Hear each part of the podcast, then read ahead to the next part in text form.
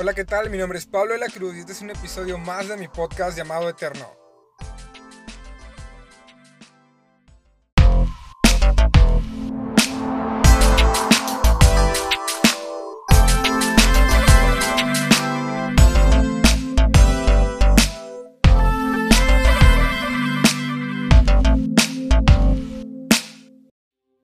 ¿Qué onda? Quiero darte la bienvenida a un episodio más, a este cuarto episodio de este podcast. Y lo que quiero hacer es hablarte de una historia que encontramos en el libro de Juan, capítulo 5, versículos 1 al 9. Dice, Jesús sana a un hombre cojo. Después, Jesús regresó a Jerusalén para la celebración de uno de los días sagrados de los judíos. Dentro de la ciudad, cerca de la puerta de las ovejas, se encontraba el estanque de Bethesda, que tenía cinco pórticos cubiertos una multitud de enfermos, ciegos, cojos, paralíticos, estaban tendidos en los pórticos. Uno de ellos era un hombre que tenía 38 años que estaba enfermo. Cuando Jesús lo vio y supo que hacía tanto que padecía esta enfermedad, le preguntó, ¿te gustaría recuperar tu salud? Es que no puedo, señor, contestó el enfermo, porque no tengo a nadie que me meta en el estanque cuando se agita el agua. Siempre alguien llega antes que yo. Y Jesús le dijo, ponte de pie, toma tu camilla y anda. Al instante, el hombre quedó sano, enrolló la camilla y comenzó a caminar. Si es la primera vez que escuchas esta historia, quiero darte un pequeño resumen para que te pongas al contexto.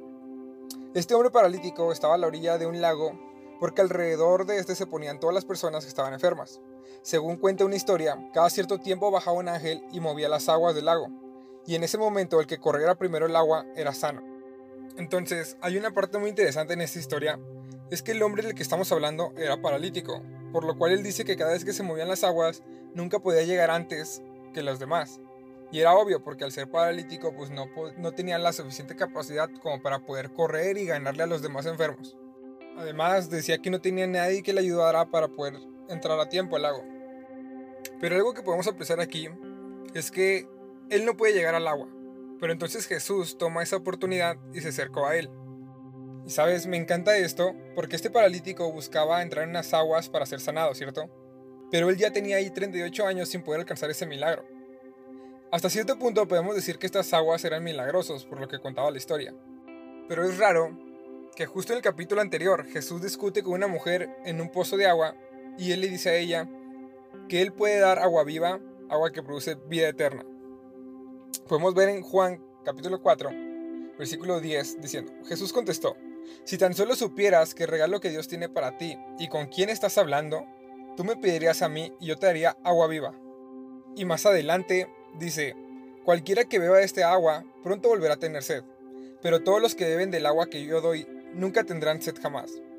Esa agua se convierte en un manantial que brota con frescura dentro de ellos y les da vida eterna.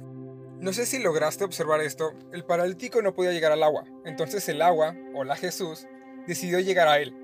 Jesús decidió tomar la iniciativa de llegar hasta donde él estaba.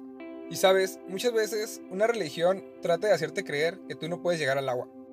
Y que tú no puedes llegar a Jesús. Y que necesitas hacer centenas de cosas en tu vida para estar bien contigo mismo y solo así, solo así poder llegar a Jesús. Y por eso es que muchas personas han llegado a creer lo siguiente. Muchas veces hay personas que son invitadas a un servicio en la iglesia, a una reunión de jóvenes o a un grupo colección pero ellas mismas se niegan a ir diciendo, ¿sabes qué? Es que yo no puedo ir a la iglesia porque tengo cosas que arreglar en mi vida, tengo que dejar de hacer esto, tengo que dejar de hacer el otro para poder ir a la iglesia, porque yo ando muy mal, la verdad, no me entenderías, no te preocupes. Luego que yo esté bien, luego que arregle mis cosas conmigo mismo, podré ir.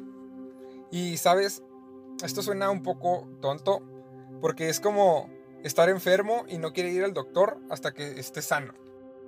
¿Te imaginas si tan solo pudiéramos entender que Jesús es a donde vamos todos los que estamos mal? Que Jesús te encuentra donde sea que estés, como sea que estés. Aun cuando piensas que estás en tu peor situación, ten por seguro que Jesús te encontrará. Ahí en ese lugar donde te encuentres emocionalmente, donde emocionalmente no tengas fe, donde estés afectado, donde estés sin fuerzas, ten por seguro que ahí Jesús te encontrará. Te diré algo. Ponte a pensar en el lago del que habla la historia. Cada cierto tiempo bajaba un ángel, las aguas se movían y un enfermo era sanado. ¿Te imaginas las orillas del lago cómo podía verse el ambiente? Todos alrededor eran enfermos, ciegos, sordos, leprosos, paralíticos. No sé tú, pero yo no me puedo imaginar otra escena que no sea tristeza. Pero había uno en especial, en el que Jesús se interesó de una manera especial. Este hombre que ya tenía 38 años, que sufría mientras esperaba una sanidad que nunca llegaba. Estoy seguro que este hombre, después de tanto esperar, sintiéndose cada vez más viejo e incapaz, él había llegado a perder toda la esperanza de ser sanado. Y es aquí lo primero que quiero decirte. Número uno, Jesús te encuentra donde estés. Que si hoy estás diciendo, me siento solo, abandonado, que no tengo fuerza siquiera para salir de la cama, no tengo ganas de hacer nada, Él te encuentra allí. Pero ¿sabes algo? No te deja ahí. Jesús no te deja ahí. Dice la palabra que cuando lo vio ahí y se entera que tenía mucho tiempo, Jesús le preguntó al hombre, ¿quieres ser sano? Hasta cierto punto, esto puede sonar algo absurdo, ¿no? Me imagino al hombre diciéndole a Jesús, estoy al borde de este lago, es obvio que quiero ser sano, es obvio que quiero cambiar lo que estoy viviendo, pero igual me imagino a este hombre quizás después de tanto tiempo resignado de su milagro, creyendo que estaría así toda su vida y que esta sería su única realidad.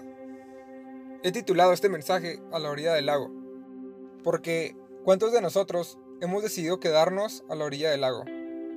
Sabes, me encantó una frase que escuché hace poco, que es, el problema no es tocar fondo, sino quedarte y vivir en él. ¿Y a poco no nos pasa esto? Que es tan fuerte y doloroso lo que vivimos que preferimos quedarnos vivir ahí y nunca salir. De hecho, me puse a imaginar si este hombre no habría llegado a adornar el lugar donde él estaba, así como decir, ¿sabes qué? Este es, este es mi espacio del lago, esto es lo que soy, esto es lo que donde yo vivo, esta es mi tristeza y me acostumbro a ella. Y quizás este hombre ha llegado a resignarse. ¿Sabes? La resignación no es tener un problema, es darse por vencido ante ese problema. Pero Jesús se acerca a él y le dice, ¿quieres quedar sano? Y esto nos lleva a lo segundo, Jesús no va a dejarte así, porque Él no solo te encuentra en tu peor situación, sino que Él no quiere que te quedes tal y como estás. Él quiere que tus situaciones cambien.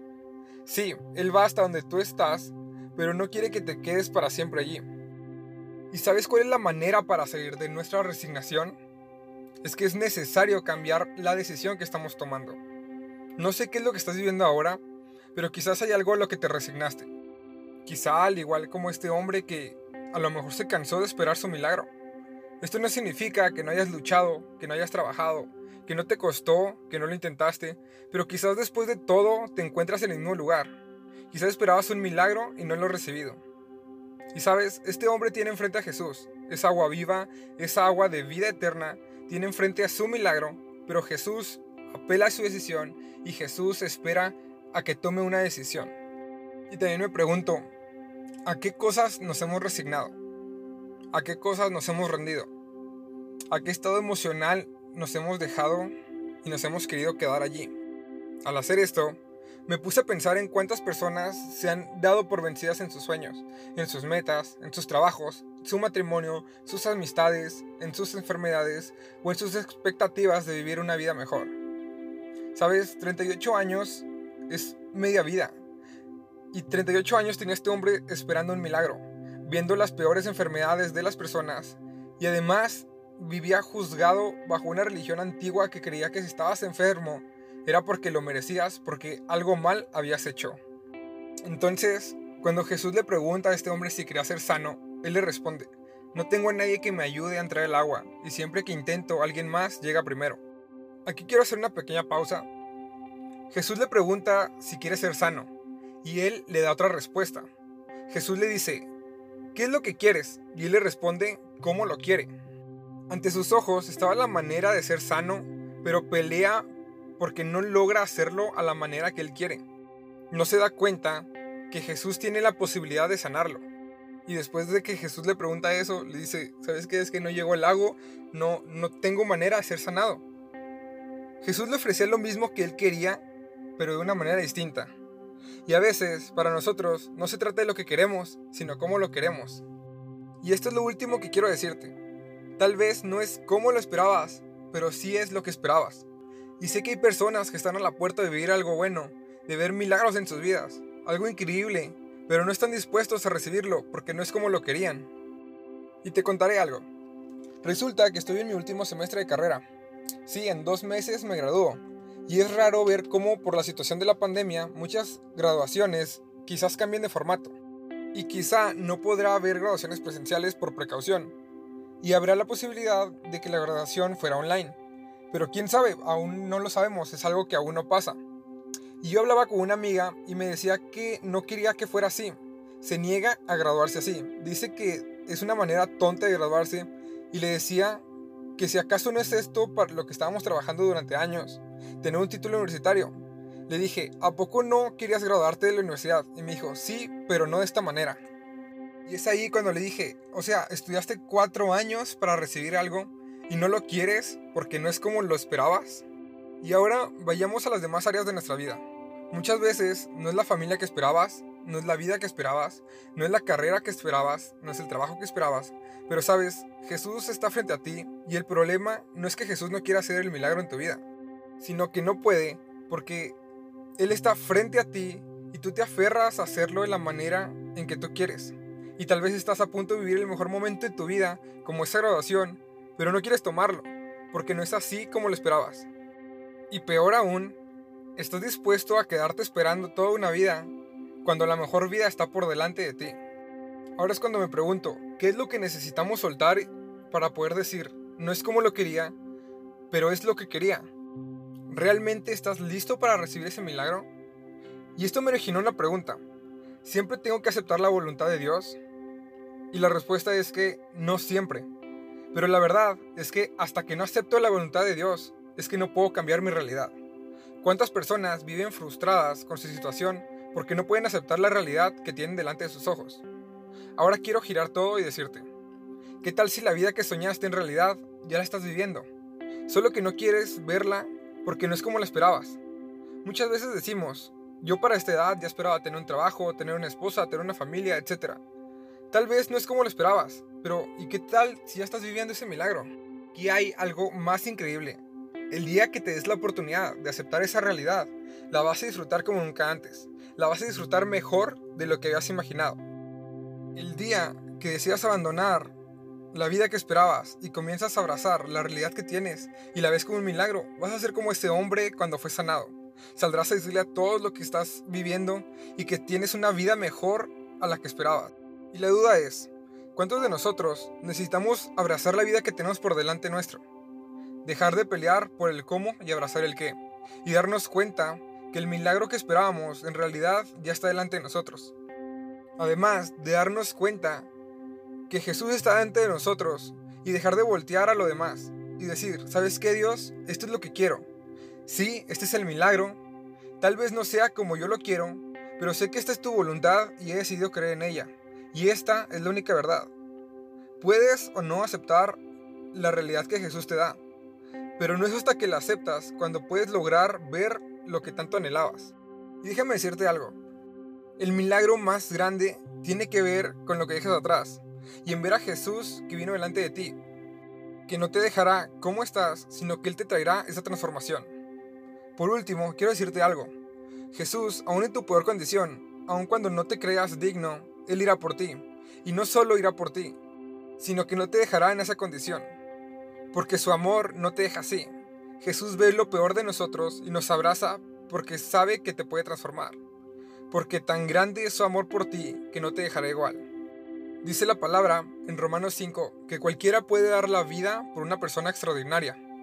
Pero Dios mostró su gran amor enviando a Jesús a morir por nosotros, aun cuando nosotros todavía éramos pecadores.